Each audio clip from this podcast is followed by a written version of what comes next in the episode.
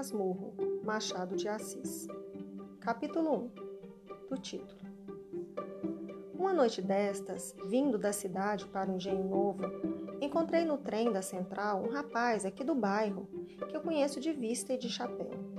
Cumprimentou-me, sentou-se ao pé de mim, falou da lua e dos ministros e acabou recitando-me versos. A viagem era curta e os versos pode ser que não fossem inteiramente maus. Sucedeu, porém, que como eu estava cansado, fechei os olhos três ou quatro vezes.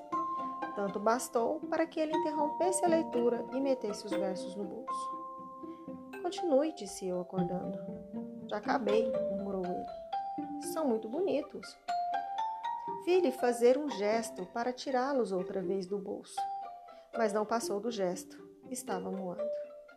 No dia seguinte, entrou a dizer de mim nomes feios e acabou alcunhando-me Dom Casmurro.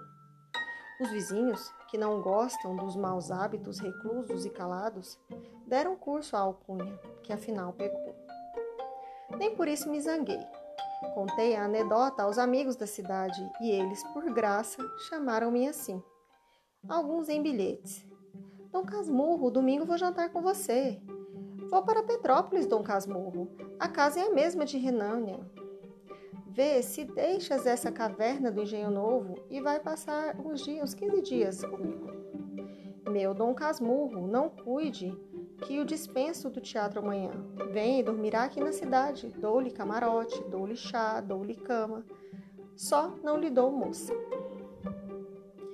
Não consultes dicionários. Casmurro não está aqui no sentido que eles lhe dão, mas no que lhe pôs o vulgo de homem calado e metido consigo. Dom veio por ironia, mas atribuir-me fumos de fidalgo.